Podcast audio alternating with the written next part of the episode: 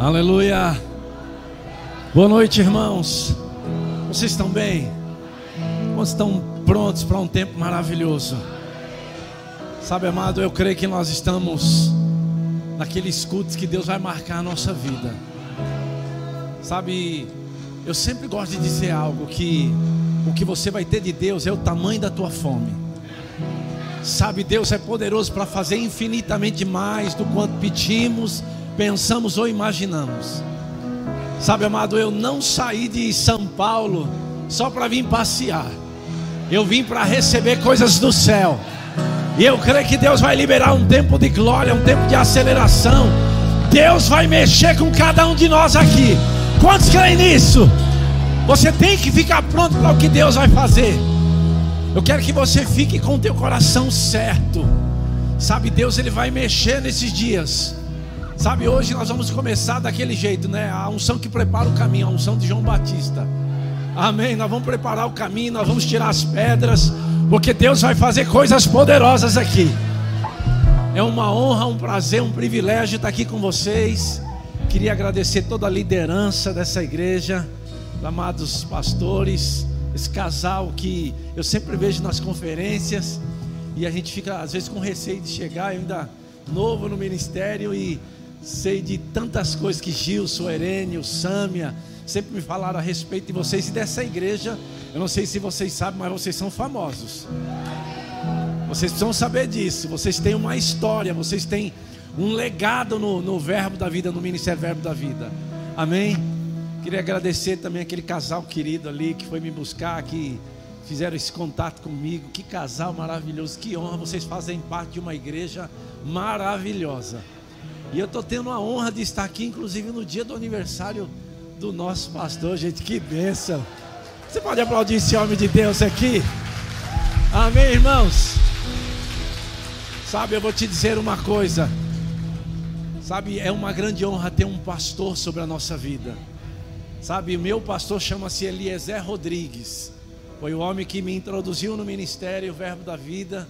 Eu sempre faço questão de tomar um café com ele, de sempre, uma vez por mês, de levar uma oferta para ele, porque eu sei o que Deus, da onde Deus me tirou usando ele. Sabe, a unção que você honra é a unção que você recebe. Amém? Então, nós estamos em um ambiente, sabe, onde Deus ele vai trazer coisas poderosas para a nossa vida. Queria agradecer aqui esse grupo de música maravilhoso, que bênção. Só vou pedir para o menino ficar um pouquinho ali comigo, eu quero orar antes. Você pode se assentar. Senhor, eu quero te agradecer, Pai, pela honra e o privilégio que tenho, Pai, de estar nessa cidade, nessa igreja. E eu tenho a responsabilidade, Pai, de ser um bom intérprete do Senhor. Ser boca do Senhor para essa igreja, para esse tempo. E, consequentemente, ser alcançado também por aquilo que eu vou falar, Pai. Então, meu cuidado e meu zelo, Pai, é de falar de acordo com a Sua vontade. Pai, eu quero te pedir no nome de Jesus, começando de hoje à noite, Pai, em todos os cultos que vão ter, Pai. Senhor, fala conosco que nós vamos te ouvir. Nos ensina, Pai, nós vamos te obedecer. E nós vamos cuidar, Pai, de te dar toda a honra e toda a glória. Pai, muito obrigado por tudo aquilo que o Senhor tem feito. Quando eu entrei aqui, Pai, eu vi uma grande explosão, eu vi um rompimento muito grande. E eu sei que eles estão indo para um novo tempo, uma nova estação, uma estação de multiplicação de graça, de favor, de coisas improváveis. Coisas improváveis vão acontecer, Pai. Milagres extraordinários, intervenções divinas vão se manifestar, Pai. Esse é o tempo que o Senhor tem para cada um deles e para cada departamento dessa igreja. Pai, muito obrigado. Amado Espírito Santo, nós te pedimos, fique à vontade no nosso meio. Temos sede e fome por mais de ti. Quantos creem concorda, diga amém. amém. Aleluia. Glória a Deus. Irmãos, eu orando, deixei um grupo de pessoas também orando por esse evento aqui. E eu tenho essa consciência, amado, e essa responsabilidade, esse zelo, sabe, de de falar da parte de Deus. Sabe, a gente poderia pregar tantas outras mensagens, mas eu orando e me veio algo no meu coração e eu queria dividir com vocês, compartilhar preparar o caminho para aquilo que Deus quer fazer. E eu quero te encorajar, não falte nenhum dia e pega no pé do irmão que não veio. Amém? Pega no pé dele fala, rapaz, deixa de ser tonto. Vá para o culto. Deus está fazendo coisas poderosas lá. Deus ele vai se mover, milagres vão acontecer. Eu tenho certeza disso. Por onde eu tenho ido, por onde Deus tem me levado, sabe? Deus ele tem curado pessoas, Deus tem despertado pessoas, pessoas têm sido, sabe, sacudidas mesmo pela palavra de Deus. E não vai ser diferente aqui nessa igreja tão querida. Você concorda? Amém, irmãos. Então eu quero te encorajar você ficar atento pela palavra. Obrigado, meu irmão. Depois nós vamos trabalhar junto. Daqui a pouco eu te chamo de novo. Amém. Eu queria começar hoje esse evento falando de algo que, que eu tenho certeza que você sabe muito bem. Sabe, amado, eu não tenho a proposta nem a pretensão de te ensinar nada novo. Seria uma pretensão muito grande.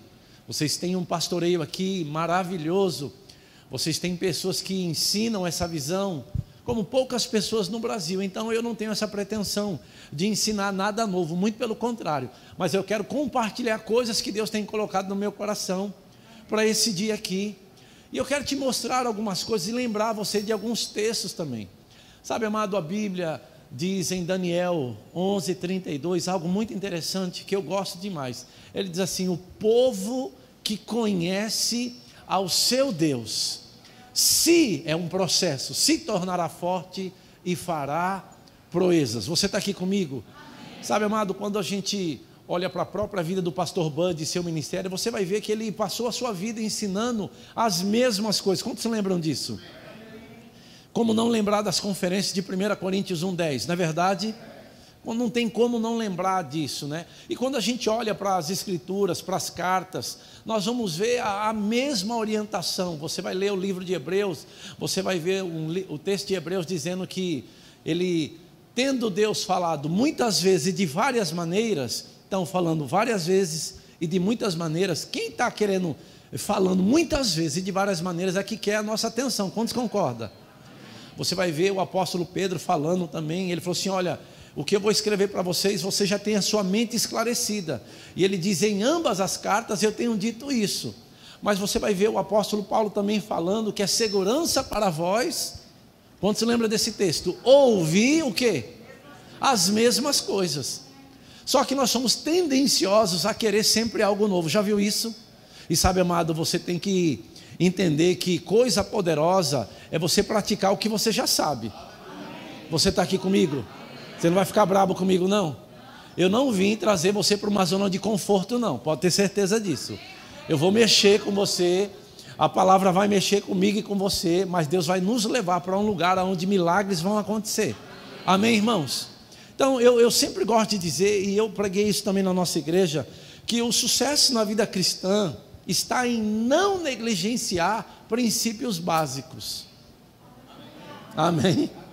Esse é o sucesso da vida cristã, em não é, é, negligenciar princípios básicos que Deus tem estabelecido nas Escrituras.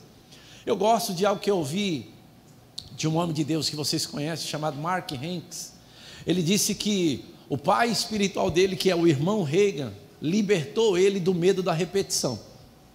Sabe, então, ouvir as mesmas coisas é segurança e se Paulo diz que nós devemos ouvir as mesmas coisas, é porque talvez a gente tenha dificuldade de praticar o que já sabe.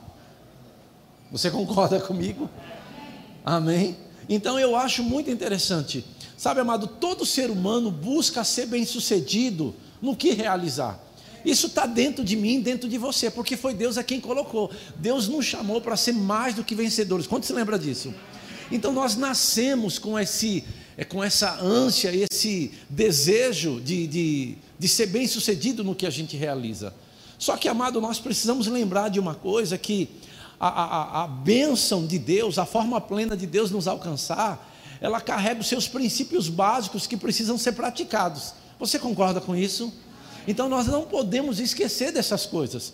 Sabe, amado, o mundo e o sistema já estabeleceu a sua forma para que as pessoas sejam bem-sucedidas. Eu não sei se você sabe, mas o mundo e o sistema diz assim: olha, se você quer, se você quer ser bem sucedido, você tem que trabalhar muito. Se você quer bem sucedido, você precisa fazer uma faculdade, você precisa trabalhar numa multinacional ou trabalhar num órgão público. E sabe, amado, eu não estou dizendo que isso é errado ou mentira. Mas o que eu acho estranho, principalmente em nós, nos filhos de Deus, é que a gente muda os valores e inverte os processos. Eu vou te dar alguns exemplos aqui bem clássicos, né? Eu vou dizer da minha vida e vou dizer do povo lá de Guará. Sabe, eu vejo os pais lá dizendo assim para os filhos: Eu quero que você me entenda, eu vou te pedir uma gentileza. Coloca os tomates no chão, tá bom? Depois que eu terminar, você pode atacar. Mas deixa eu terminar, tá bom? Olha só, eu vejo os pais falando assim: Filho, você tem que estudar. Você tem que fazer uma faculdade. E eu concordo plenamente com isso. E você vai ver os pais pagando a faculdade, você vai ver os filhos abrindo mão de sono, vai ter que ler, vai ter que abrir mão de tempo. Quantos concordam com isso? E eu acho interessante como os pais eles lhes dão com essas coisas, né? O filho agora ele encoraja o filho a ir para um, um, um cursinho para poder fazer aquela prova do Enem. Quanto se lembra disso, né? E aí ele investe dinheiro, investe tempo, e aí o menino vai agora, faz a prova do Enem, e aí o menino passa, ele coloca nas redes sociais: Aleluia, meu filho passou para o vestibular. Já viu isso ou não? Já viu, né? Muito. E graças a Deus por isso. Não estou desfazendo isso aqui, não, de maneira nenhuma. Amém? Eu, eu, vejo uma felicidade. E o que eu acho interessante, pastor, é o seguinte: os pais não estão preocupados com o valor que vão pagar. O importante é o filho passar. Me ajuda aí, gente, por favor. Eu não estou sozinho nisso, não. Porque eu também passei por isso. E os pais, e, e faculdade aí, não sei qual curso, direito, medicina, sei lá mil, dois mil reais, sei lá quanto que é o valor. E aí alguns leva de quatro a cinco anos para a formação. Agora o que eu acho interessante é que tanto os pais como os filhos, no primeiro dia que entra para a faculdade já se vê doutor, já se vê lá na frente ganhando dinheiro. Não é interessante isso? O que eu acho interessante é que eu não vejo nenhum pai assim, muitas vezes tendo esse mesmo ímpeto para dizer para o menino: filho, você tem que ler a Bíblia. Filho, você tem um chamado. Vamos, me ajuda, gente, por favor. Porque o segredo para uma vida plena, para uma vida de satisfação, está ligado diretamente ao que Deus te chamou para fazer. Amém, irmãos? Com isso não quer dizer que você não tenha que ser advogado, um médico, porque Deus precisa de cada profissional em cada área da sociedade aí. Mas o que eu quero te encorajar é você não ficar dando murro, soco no ar, tentando ser o que Deus não te chamou para ser e gastando o dinheiro do teu pai. Porque tem gente que tem três faculdades e não usa nenhuma. Mas ama o título, ama o diploma na parede. Que adianta se aquilo não está envolvido com aquilo que Deus te chamou para fazer?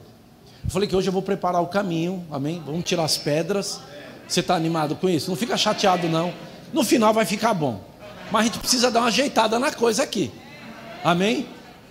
Porque às vezes a gente chega, rapaz, quem é esse baixinho? Vem lá de São Paulo? Não sei não. Calma, sou teu irmão. Vou pregar a palavra. Eu vim aqui para receber junto com você. Mas vamos ajeitar a nossa vida primeiro. Amém, irmãos? Você está aqui comigo? Então a gente precisa ver aonde que estão tá os nossos valores.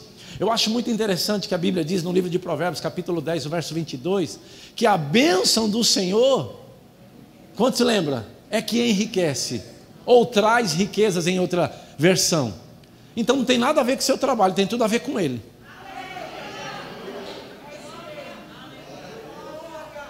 É a bênção que, que faz com que você seja bem sucedido. Você pode vender pipoca no trem, como eu vendi quando era pequeno, você vai ser bem sucedido. Você pode ser o que for, se a bênção estiver operando, você vai ser bem sucedido. Como você também precisa saber o chamado de Deus para a sua vida. Fizeram uma pergunta para João Batista e falaram assim para ele: Quem é você? Quando se lembra disso? Quem é você? O que eu fico feliz é porque João Batista sabia quem ele era, o que ele foi chamado para fazer e aonde ele deveria estar. Ele foi chamado para o deserto. Quando se lembra? E ele foi chamado para fazer o quê? Para preparar o caminho para o Senhor, também para habilitar um povo que andasse no poder e no espírito de Elias. Quando se lembra disso? E de converter o coração dos pais aos filhos e dos filhos aos pais. Quando se lembra disso? Ele sabia quem ele era, o que ele foi chamado para fazer, onde deveria estar. E você, quem você é? O que Deus te chamou para fazer? Porque às vezes a tua insatisfação está exatamente por não entender a sua identidade.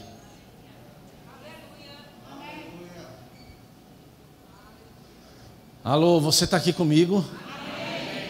Isso é uma conferência, né, de verão. Amém? Então nós vamos conferir coisas da nossa vida. Amém, irmãos? Esse ano de 2021, eu vou te dizer, vai ser o ano que muitas coisas poderosas vão acontecer. Mas Deus quer que a gente ajeite a coisa já no início. Amém, irmãos? Tem um profeta de Deus, eu não sei se você já ouviu falar nele. Ele dizia uma frase que eu acho muito interessante. O nome dele é Herênio Ramiro. Ele dizia assim: Deus não vai despejar sua glória no monte de lixo. E eu achava uma frase pesada, mas hoje eu entendo bem isso. Porque a gente quer muito de Deus e oferece quase nada. Pouca consagração, pouca oração, pouca meditação. E diz: Senhor, envia a tua glória. De que jeito?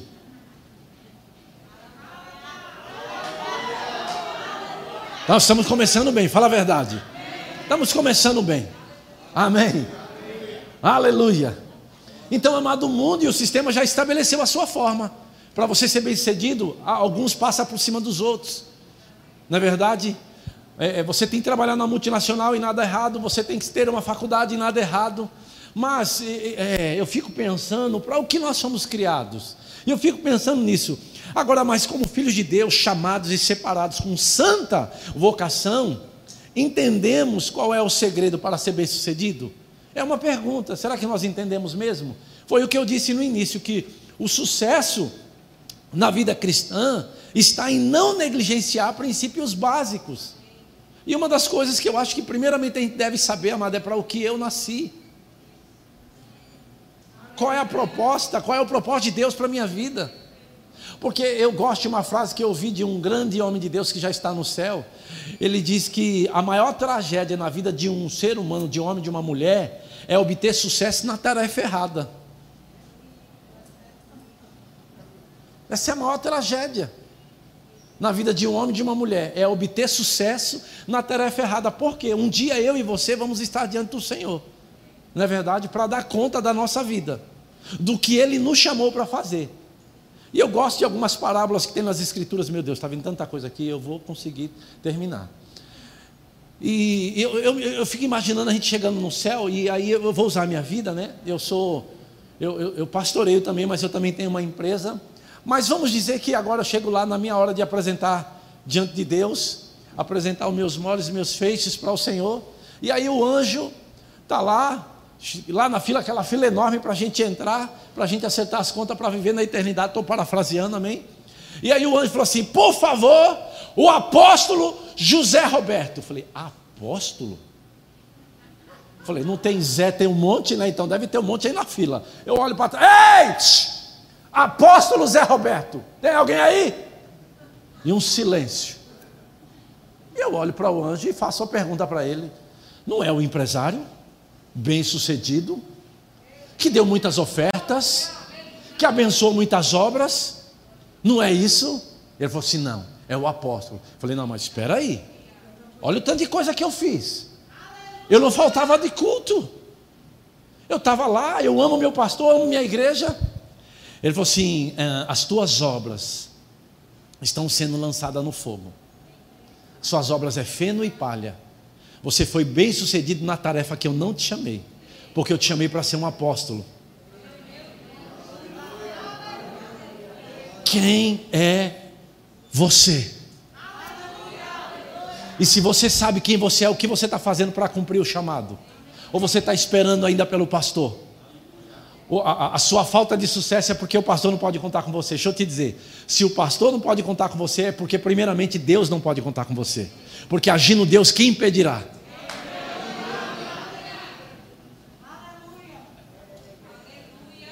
Porque a gente arruma desculpa para tudo e culpado para as mazelas da nossa vida. Nós nunca somos culpados, é os outros é culpado pelos nossos erros. Eu acho que eu estou pregando direitinho. A gente já poderia ir embora para casa já, hoje. Porque as pessoas chegam lá, pastor, você conta comigo? Eu falei, meu amigo, há muito tempo. Falou, pastor, mas por que você não me põe para pregar? Eu falei, olha para a tua vida. Você ama o púlpito, mas não ama o povo?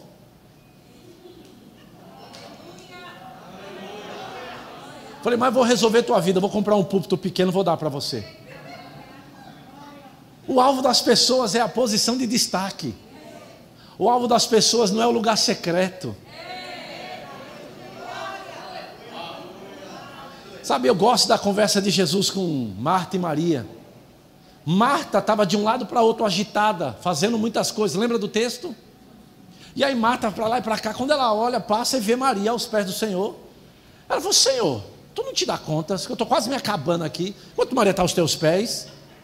E aí Jesus falou assim: Marta, Marta, tu está distraída em fazer muitas coisas. Distração e fazer muitas coisas são arma do diabo. E Jesus disse o seguinte: uma coisa só é necessária. O dia que eu ouvi isso, eu fiquei com raiva. Porque, amado, eu tento de tudo para dar certo. E ele falou assim: uma coisa só é necessário. E essa coisa não será tirada de Maria, que é o que? Aos pés. O livro de Judas fala dos ímpios. Eu não sei se você sabe quem são os ímpios. A gente pensa que os ímpios eles estão lá fora no mundo. Mas a palavra ímpio, a impiedade, está ligado, sabe ao quê? Aquele que sabe o que tem para fazer e não está fazendo. Isso é impiedade. Aquele que sabe o que tem para fazer, mas não está fazendo. Então, isso significa que tem muito ímpio dentro da igreja. Porque sabe que tem que dizimar e não dizima, sabe que tem que orar e não ora, sabe que tem que ler, sabe que tem que estudar. Mas eu não gosto, então não faz. Ímpio.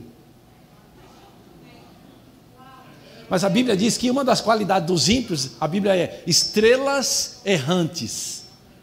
O que eles gostam da posição de destaque. São nuvens sem águas. São árvores duplamente mortas. Está meio pesado ou não? Mas é o que está vindo, amém, irmãos? E eu gosto de ser fiel. Mas eu vou voltar para cá para não. Vamos olhar as palavras, aí vai ficar melhor.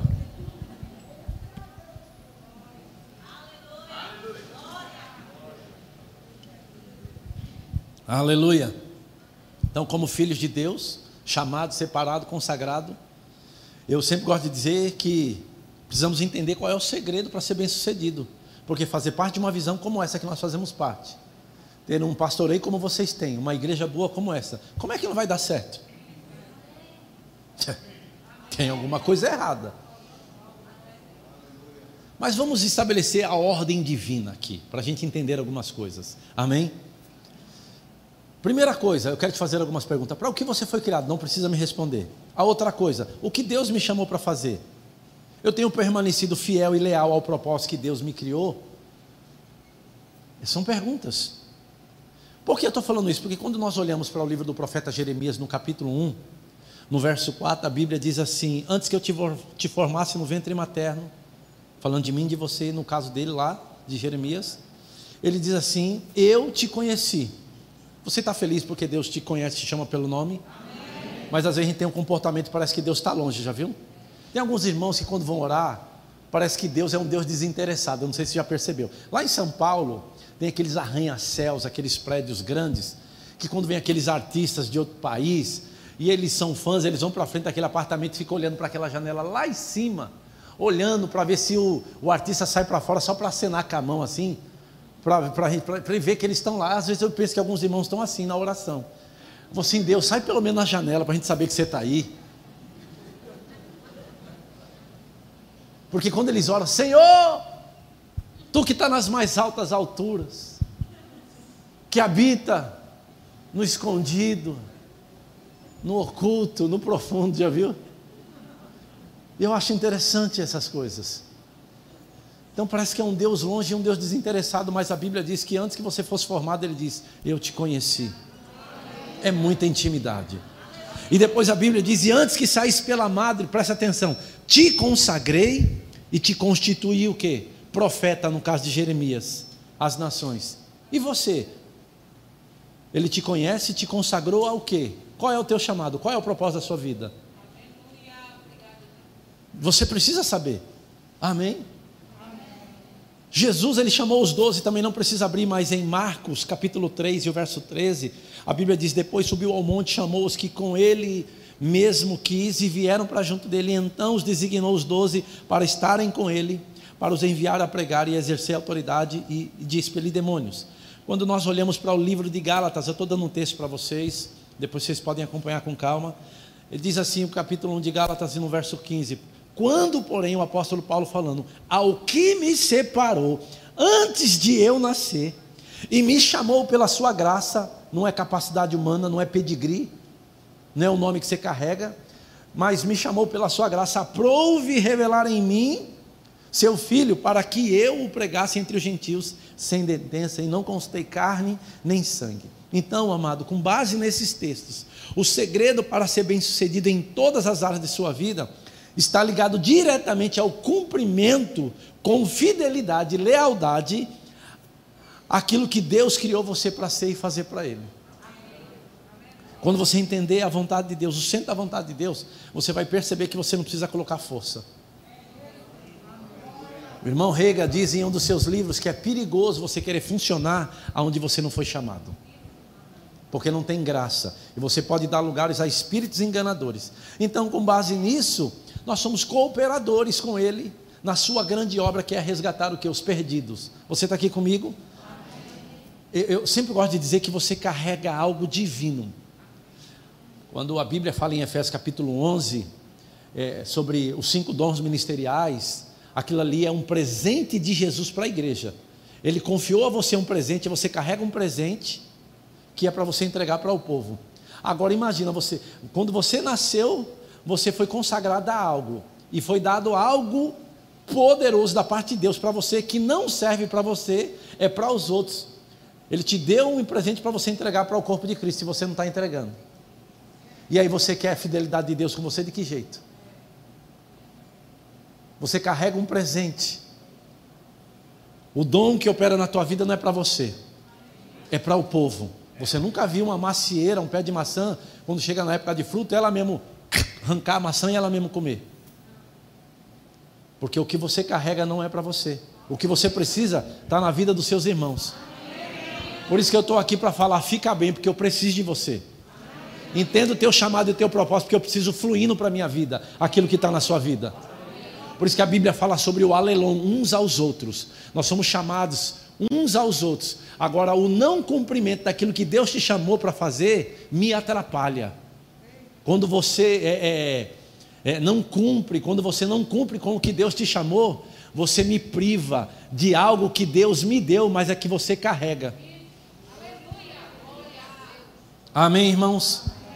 Por isso que cabe uma pergunta aqui: quem é você e o que Deus te ungiu ou chamou para fazer para Ele? Eu tenho descoberto que o sucesso na vida cristã está em não negligenciar princípios básicos estabelecidos nas Escrituras por isso que eu e você devemos tomar cuidado. Sabe para o quê? Para que o urgente não tome o lugar do mais importante. Fala assim: urgente, urgente. não pode tomar o lugar do mais importante. Foi o que Jesus falou para Maria. O que é mais importante? A Bíblia deixa claro esses princípios básicos. E a gente, na nossa cabeça, por causa do sistema desse mundo, a gente acha que pode deixar para depois depois eu resolvo. Hoje eu estou cansado, eu trabalhei o dia inteiro. Não é interessante, ninguém reclama de trabalhar no sentido, rapaz, eu tenho que trabalhar. Por que, que vai trabalhar? Porque no final do mês recebe. Agora, por que, que as pessoas não praticam o serviço cristão? Porque não acredita que Deus abençoa. Agora, no trabalho, porque vive de forma natural. Muitos de nós temos fracassado justamente em coisas tão básicas e claras nas Escrituras, que é a negligência de entender as prioridades corretas para o que fomos chamados. Como, por exemplo, a responsabilidade pessoal, eu vou repetir: pessoal, oração, leitura, meditação, é, vigilância e cuidado com o pecado. E aí outros, né? Princípios básicos porque a Bíblia chega a dizer para você fugir da aparência do mal, não é nem do mal. Mas tem gente que anda muito perto de coisas que a Bíblia condena. Sabe, amado, tem texto nas Escrituras que eu acho muito sério. A Bíblia diz assim no livro de Romanos: Considerai, pois, a bondade de Deus. E isso a gente faz direitinho. A gente crê que Deus é bom, que Deus é, cuida de nós, que Deus nos abençoa, não é verdade? Mas esse mesmo texto diz que você deve considerar outra coisa também, sabe o que? A severidade de Deus.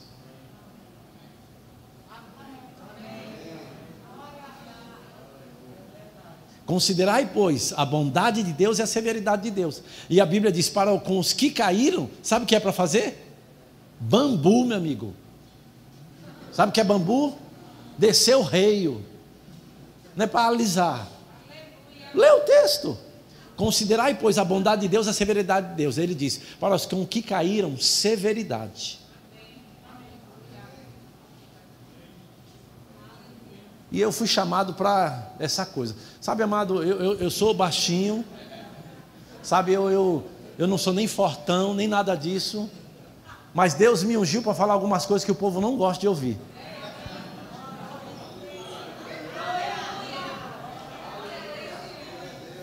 E eu descobri que, eu falei, Deus, por que, eu tenho que falar essas coisas? Eu falei assim, porque foi para isso que eu te ungi. Eu falei, por que, que o Senhor não me colocou pelo menos um, uns dois metros de altura? Uns, dois, uns músculos. Ele falou assim: porque o poder não está no tamanho, está na unção.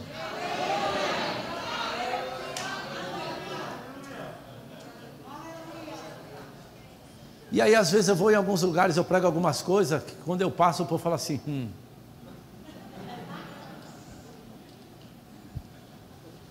Eu falo, Deus, por que, que eu tenho que falar essas coisas? Eu falo assim, porque foi para isso. E sabe, amado, quando eu falo essas coisas, não é não é apontar dedo, não é dizer que eu sou perfeito, sabe? Todos nós estamos crescendo, amadurecendo. Quantos entendem isso? Mas eu acho lindo o pastoreio, né? Como as pessoas pegam aquelas pessoas que só vivem dando trabalho, o pastor traz para perto e, e tem aquela graça de cuidar. Eu não tenho. Eu tenho vontade de bater. É. Eu tenho vontade de amarrar, dar uma surra todo dia. Agora eu acho poderoso, por isso que Deus entregou a igreja na mão do pastor, não é na mão de um apóstolo. Deus sabe o que faz. Quer ver uma coisa interessante? Quando se lembra de Pedro, Pedro deu um trabalho para Jesus interessante. Quando Jesus foi assunto ao céu, ele confiou os cuidados da mãe dele com quem? Foi para Pedro? Foi para João, o apóstolo do amor. Falou, rapaz, não deixa minha mãe com Pedro, não, de jeito nenhum. É, pode olhar. Amém? Jesus sabia, rapaz, João é o apóstolo amor, Pedro, meu amigo. Capaz dele judiar até da minha mãe, não vou deixar com ele não. Amém, irmãos? Agora, quantos acham importante é, pessoas que carregam esse tipo de mensagem? Porque o que me salvou, eu vou te dizer o que aconteceu comigo. Porque eu vivia arrumando desculpa, eu vivia com a cara de coitado, ah, meu Deus, Deus, olha, gente, me ajuda, por favor, me dá uma cesta básica. É, é, é, eu nasci numa família pobre em São Paulo, minha vida é difícil, minha mãe não teve condição de me criar, vivi no orfanato. Então eu vivia assim já, né? Já viu esses irmãos? Que chega na igreja, paz. Você fala, meu Deus, o que está acontecendo com essa criatura? Né? Você já fica até é assim, não é verdade? E eu vivia com essa mentalidade. Eu estava fadado a viver uma vida miserável. Mas um dia eu, eu fui pregar num evento crente, imagina, pregando ainda. E aí nesse evento quem ia pregar era Herênio Ramiro também. E eu vi ele pregando e as pessoas sendo curadas. Eu falei, meu amigo, de onde ele tirou esses versículos? Eu nunca vi esses versículos na Bíblia. Mas ele não só falava, mas os sinais operando. Eu falei, rapaz, eu tenho que ganhar moral com esse cara. Cheguei lá, falei, Pai do Senhor, varão, ele. Hum. Falei, o bicho grosso da bexiga. E eu falei, tudo bem? Ele, fala logo, desembucha. Papel de enrolar prego da bexiga. Não sei se vocês entendem essa expressão aqui. Aí eu falei, rapaz, sou capaz de tudo por Jesus. Ele, mentiroso. Eu? Falei, cara, eu estou falando sério. Ele continua mentindo. Quer saber? Eu falei, nem sei mais se eu quero saber. Se fosse isso que você está falando, tua família não estava pagando pelos teus erros. Se você fosse tão cheio, de, sedento de Deus, sua vida não estava esse bagaço. Eu falei, que é isso? Vai devagar, também não é assim não. Fiquei com raiva. Foi, fiquei com raiva. E era um acampamento e eu fui lá para o meio do mato. Orar. Falei, Deus, pega esse homem hoje. Foi. Aí depois, quem está atrás de mim, vem atrás de mim ele. Levanta daí, frouxo, covarde. Falei, o cara bate e ainda vem terminar de derrubar.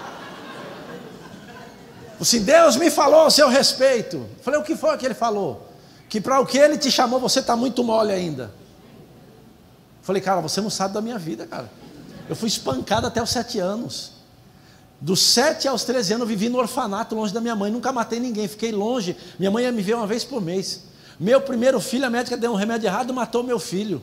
Como é que você fala um negócio desse, que eu estou muito mole para o que Deus me chamou para fazer? Tem noção? Eu falei, meu Deus do céu. Mas foram essas mensagens que mudaram a minha vida. Que me colocou no prumo. Amém, irmãos? No meu caso, eu precisava disso, porque me achavam coitado. Eu me achava desmerecido. Não existe isso no corpo de Cristo. Deus não tem filhos preferidos. Até porque é, é, o problema, amado, é o que você faz com o que você sabe. Nós sabemos, quem sabe fundamento da fé, que fé é mensurável. Na é verdade, ela pode ser medida. Você vai ver Jesus elogiando o centurião romano. É a única vez que a Bíblia diz que Jesus fica de boca caída, de queixo caído, com a fé daquele homem. E eu fico procurando essas pessoas dentro da igreja, igual aquele homem. Porque ele chegou, Jesus, olha, meu criado já é doente em casa e tal, tal, tal. Jesus falou assim: não, eu vou lá. Ele falou: não precisa ir.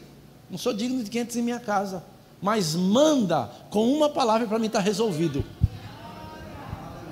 Uma palavra, não é nem um texto inteiro, não é nem uma conferência. Eu vou assim, uma palavra para mim está resolvido. Mas tem gente que vem na conferência toda e ainda sai com problema a vida não muda.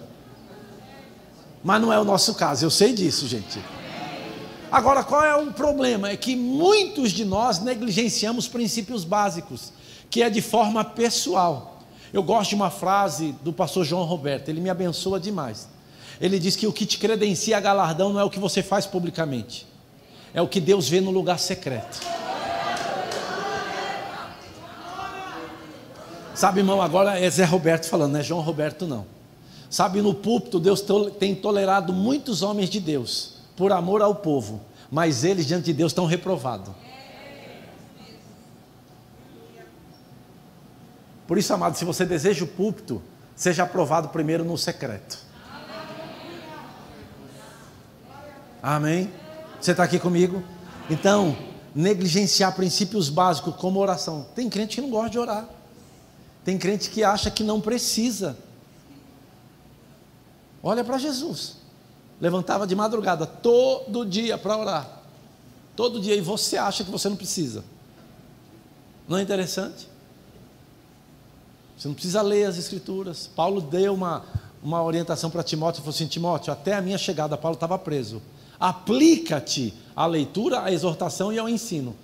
Você até a minha chegada. Agora, no nosso caso, Jesus é quem vai vir, não é verdade? Então, até a vinda de Cristo, qual é a orientação para nós? Aplica-te também ao quê? A leitura, a exortação e a oração. Mas fala, mas não gosto muito de fazer isso não. Eu fico preocupado com isso. Então precisamos sempre lembrar que o segredo é ser guiado pelo Espírito em tudo aquilo que vamos fazer. Agora, quando olhamos para as cartas de Paulo a Timóteo, e a Tito, fica claro o cuidado e a paternidade que o apóstolo tinha com seus filhos. Você vai ver o zelo e o cuidado. Quando você lê as cartas de Paulo para Timóteo, eu, eu, eu, amo essas cartas, são as cartas pastorais, e você vai ver que em nenhum momento Paulo dá moleza para Timóteo.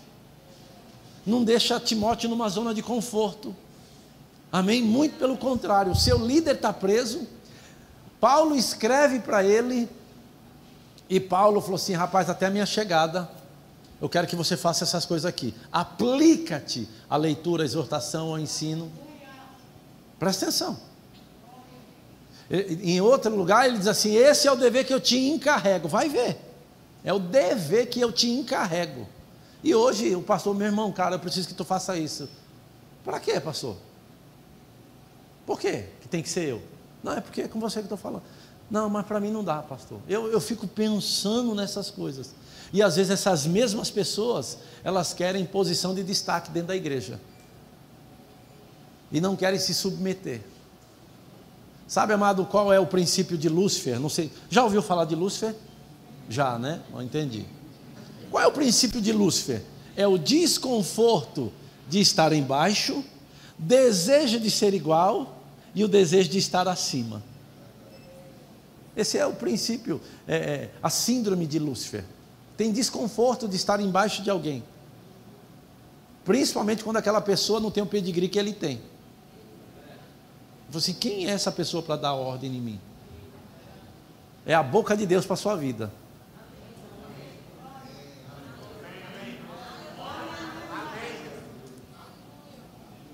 Sabe, amado,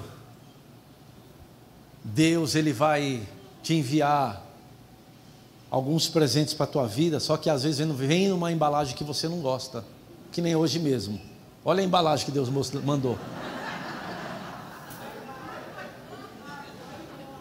Porque você gosta de alguém mais, né? Assim diz o Rei da Glória, aleluia. Tem gente que só recebe se for assim, né? Gosta de um jeito, né? Mas, né? Mas Deus manda um jumento. Não foi assim para o profeta ouvir? Balaão foi um jumento, né? E outra coisa, amado, se Deus precisa usar um profeta para falar com você, é porque você já não está ouvindo ele faz tempo.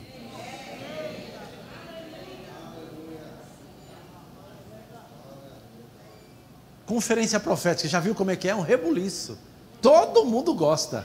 Porque tem a ideia de que Deus vai falar, o resto, os outros Deus não está falando.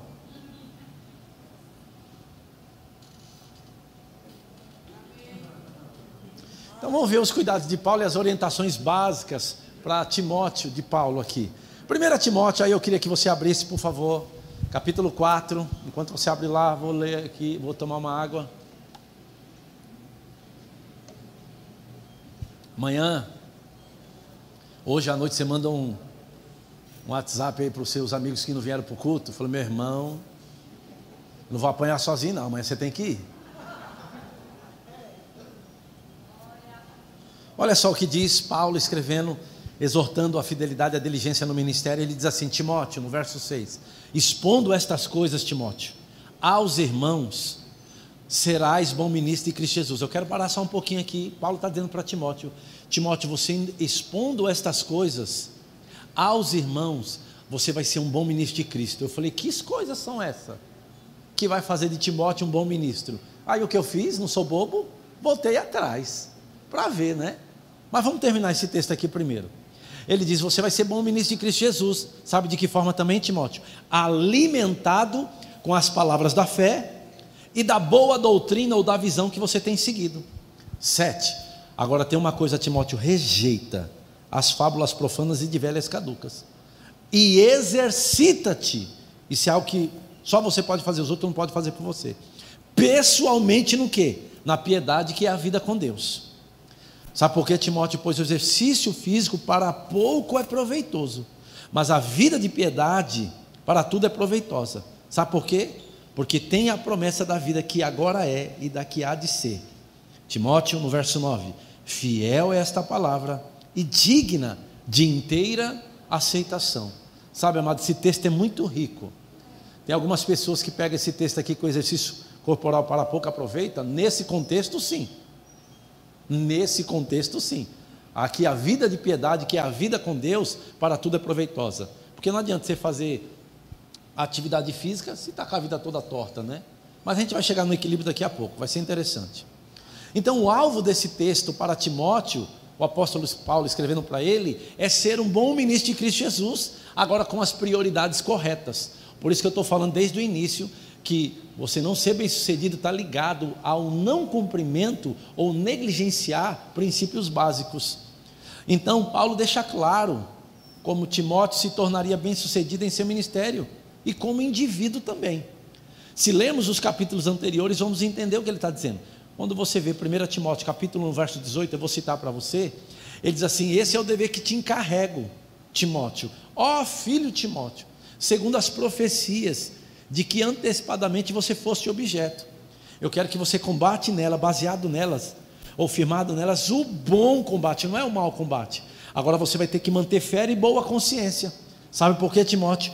Porquanto alguns, tendo rejeitado o que é a boa consciência, nisso que eu estou te falando, eles vieram a naufragar na fé. Você já viu pessoas que começaram bem e terminaram mal? Irmãos, pessoas que nós amamos. Não é triste isso? E Paulo está falando para Timóteo: você tem que ter cuidado com isso, porque pessoas caíram nisso. 1 Timóteo capítulo 2, no verso 1, ele diz: Antes de tudo, Timóteo, olha o que ele diz: Antes de tudo, eu quero te exortar que você use a prática. Repita assim comigo: a prática. A prática do que? De súplicas, de orações, de intercessões, de ações de graça em favor de todos os homens, em favor dos reis, em favor de todos os que se acham investidos de autoridade. Sabe por quê, Timóteo? Para que vivamos uma vida tranquila e mansa com toda piedade e respeito. Timóteo, isto é bom e é aceitável diante de Deus, nosso Salvador. O verso 8 ele diz assim: Quero, portanto, Timóteo, que os varões orem em todo lugar. Eu pergunto: será que a gente está fazendo isso? Você ora no shopping, você ora no banheiro, no quarto, ora mesmo. Sabe, ele está dizendo, eu quero, é uma ordem, está no imperativo, eu quero que os varões orem em todo lugar, levantando mãos, não é só orar, é mãos santas. E aí eu acho perigoso essa parte, porque é para levantar mãos santas. Porque orar pode ser que ore, mas e o para-raio? Porque dependendo como levantar, vai cair coisa. Levantando mãos santas, não é isso que ele está dizendo? sem ira e sem animosidade. E sabe, esse é o radar que eu tenho que passar na minha vida. Não é não é simplesmente fazer as coisas, mas será que hoje quando eu levantar as minhas mãos diante de Deus, eu gosto da frase do salmista, ele disse: "Senhor, vê se há em mim algum caminho mau".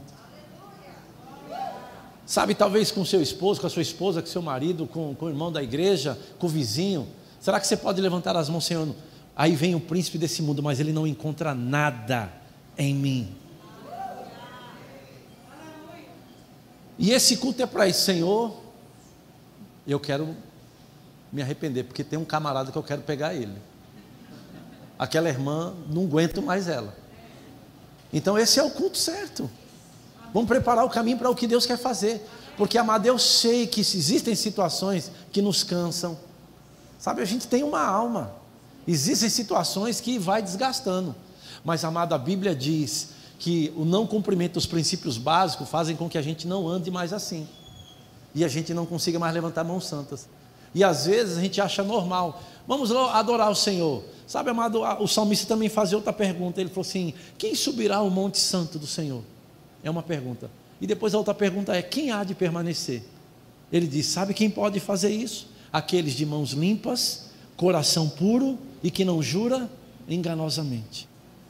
E essa oração tem que ser feita diante de Deus. A leitura que Deus faz no coração. Sabe, amado, eu lembro daquele desfile de moda quando os filhos de, de Deus foi levantar outro rei porque Saul tinha sido reprovado. Passa todo mundo lá, aquele desfile, eu imagino, né? Aquelas indumentárias. E quando passou o primeiro, o profeta falou: Rapaz, está diante de mim o rei de Israel. E eu gosto da, da correção de Deus, falo assim: seu cabeçudo, mais ou menos isso. Você vê com os olhos, eu não vejo isso, eu vejo o coração. Passou todo mundo e o profeta falou assim: Rapaz, acabou? Eu falei assim: Não, o, o pai mesmo não, não acreditava no menino. Rapaz, tem alguém, o um menino. Rapaz, ele está lá cuidando das ovelhas lá.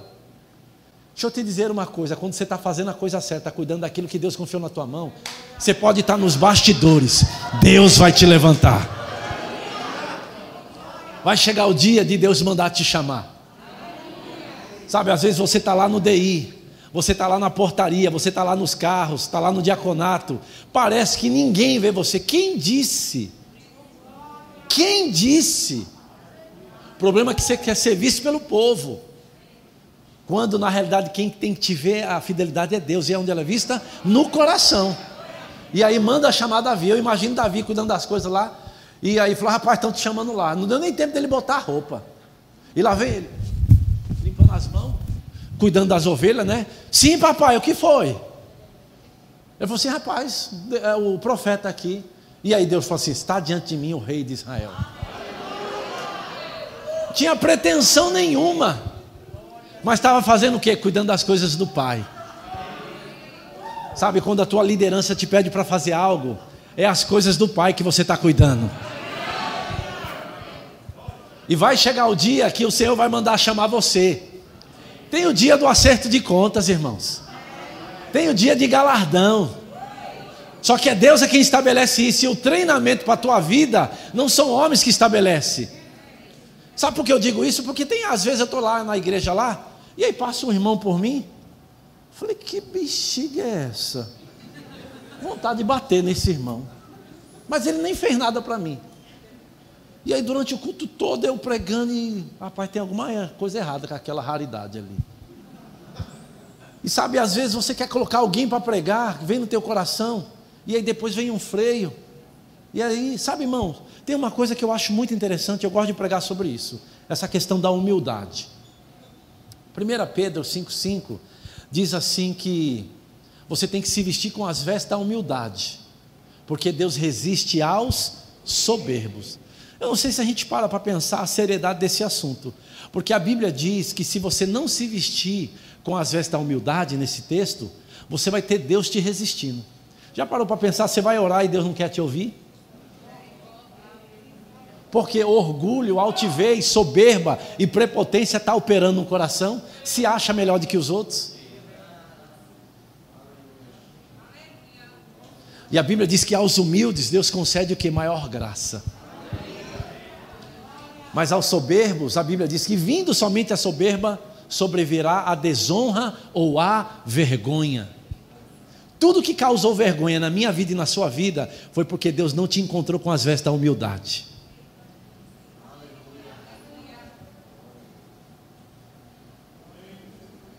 Sabe, amado, nós devemos rever, sabe? Eu, eu fico com cuidado, às vezes, de falar essas coisas. Porque eu não quero mais sofrer, irmão, já sofri demais. E eu tenho vontade de bater nos crentes que vivem nesse tipo de vida, nessa porcaria. Porque é inteligente, porque tem faculdade, porque é isso, porque é aquilo, se acha melhor do que os outros. E Deus resistindo. Você é tão bom, tão bom, por que, que Deus não pode contar com você estar sentado no banco ainda? Como eu disse, agindo Deus, quem vai impedir é o pastor? Não. Eu digo lá para alguns irmãos, ele falou, pastor, cara, por que você não conta comigo? Rapaz, eu, eu, eu, faço isso, eu fiz aquilo, eu fiz escola de ministro, eu fiz um rema, sou formado nisso, eu sou coach, eu sou nisso. Eu falei, rapaz, eu acho interessante você ter tanta bagagem e Deus não poder contar com você, porque você está achando que eu sou o problema da sua vida. Você agindo Deus, irmão, você acha que eu vou impedir o seu crescimento? De maneira nenhuma, eu estou precisando de ajuda. Agora eu não posso contar com alguém soberbo que pega o púlpito para bater no povo. Você gosta que os outros batem no teu filho? Então por que, que você quer o púlpito para bater nas ovelhas do pastor? Aquela coisa que a unção não, não carrega. Sabe, então são essas coisas. Eu já estou quase encerrando o início do que eu ia pregar. Porque é tanta coisa que veio. Então, amado, quando a gente olha para as qualificações, Paulo falando para Timóteo, Timóteo, deixa eu te dizer, quem deseja o episcopado, excelente obra almeja, mas não é só desejar, tem que ter algumas qualificações, e você sabe a lista, não tenho tempo para falar. Paulo também diz na segunda carta de Paulo para Timóteo, sabe, ele diz assim: Timóteo, sabe, porém, isso nos últimos dias sobrevirão tempos difíceis. E ele não diz que os tempos difíceis é por causa do diabo, é por causa da falta de dinheiro. Ele falou assim: é porque os homens se tornarão amantes de si mesmo, egoístas, blasfemos, caluniadores, cruéis, inimigos do bem. E depois ele diz assim: mais amigo dos prazeres do que amigos de Deus. E Paulo diz para Timóteo: foge desses. Faz um churrasco para você ver. Aham, meu amigo, a lista é grande. Agora convida para a oração. Miles Moore disse uma coisa que eu, chocou a minha vida. Ele falou assim: não se espante com o tamanho da sua igreja, o número de pessoas no culto domingo à noite. O tamanho da sua igreja é o número de pessoas que vão no culto de oração. É aquela ali é a sua igreja.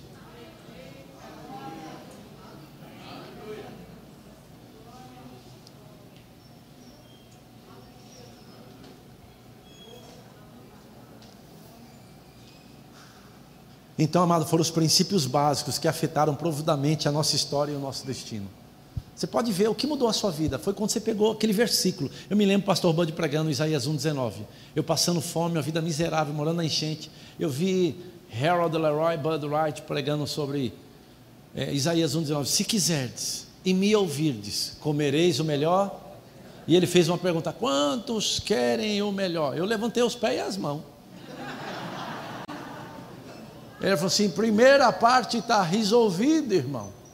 Agora a segunda parte é importante. O que? Ouvir e obedecer.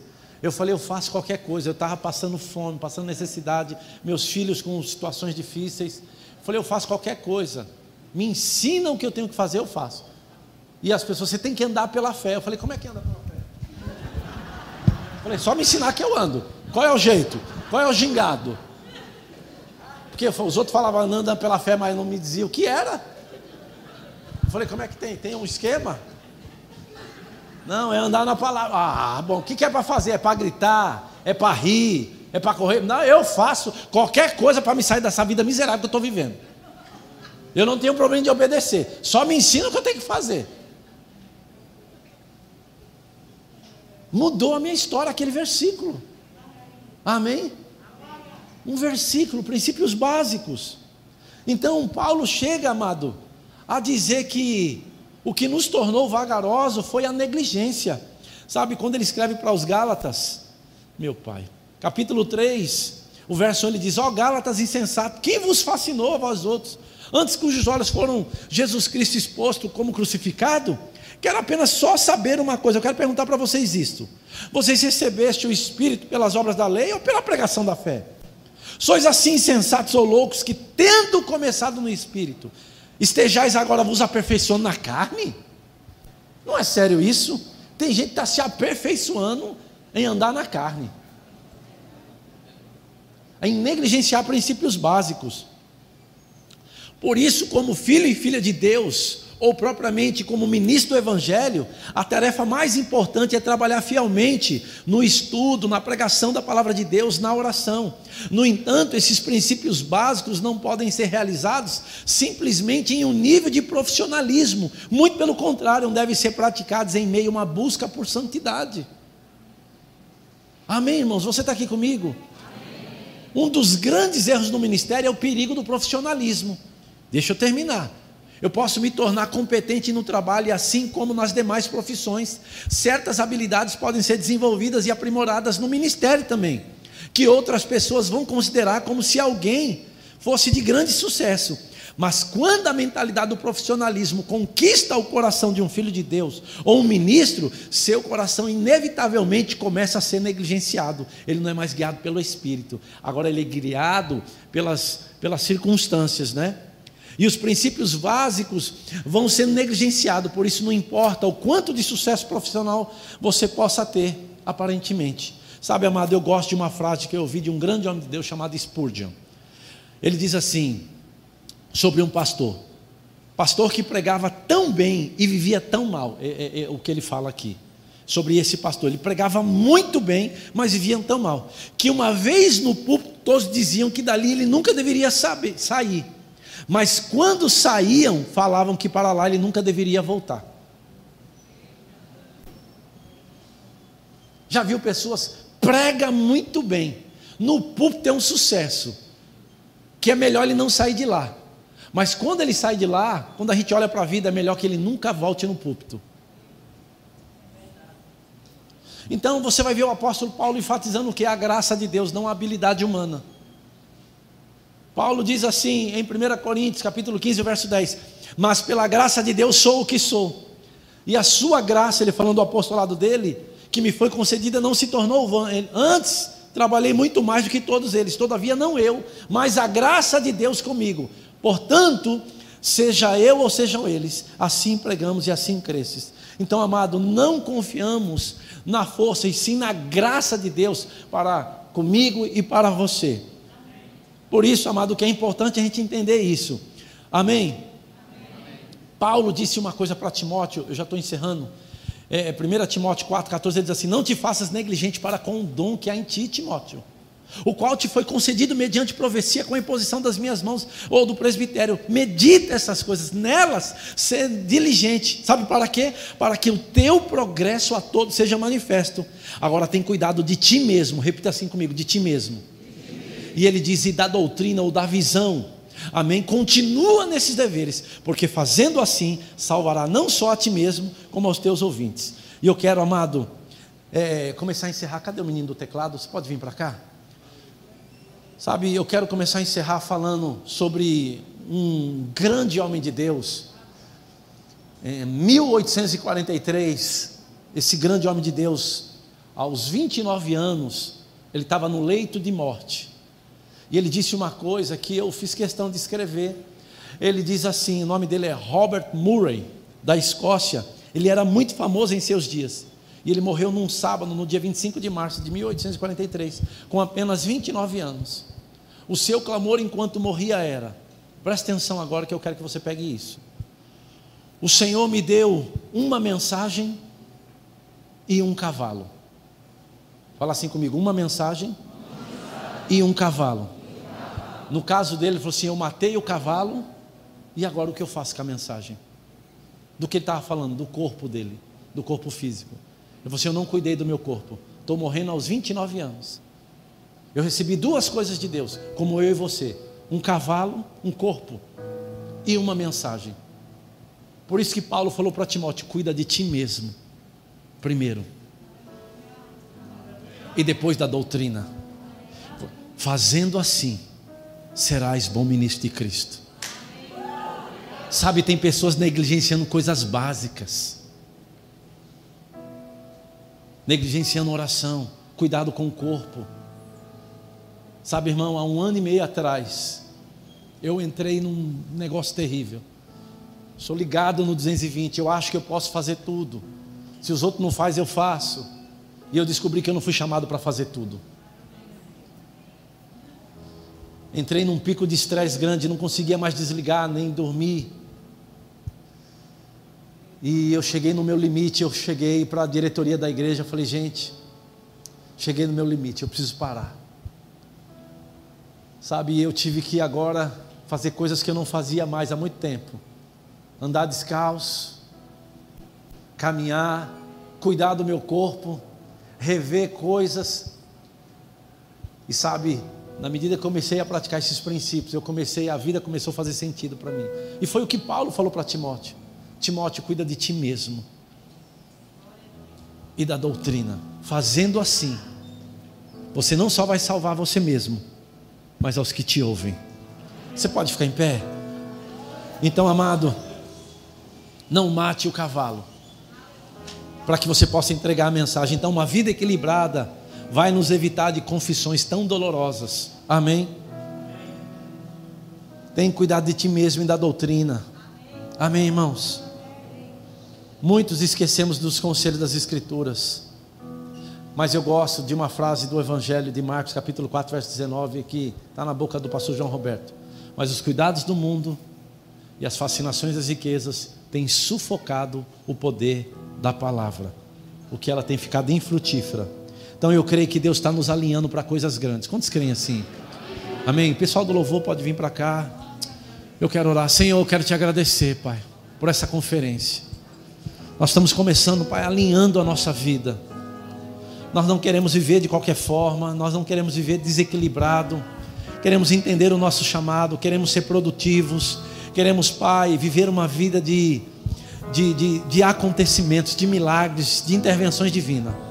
Mas nós sabemos que não é de qualquer jeito. Então, Pai, da mesma forma que o salmista falou, nós falamos nessa noite. Vê se há em nós, Pai, algum caminho mau.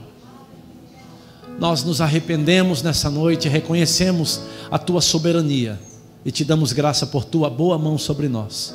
No nome de Jesus. Oh, aleluia. Eu não sei como é que vai fazer, se vai cantar uma canção, mas eu queria que você orasse, eu queria que você reavaliasse os seus conceitos. Amém. Oh, aleluia.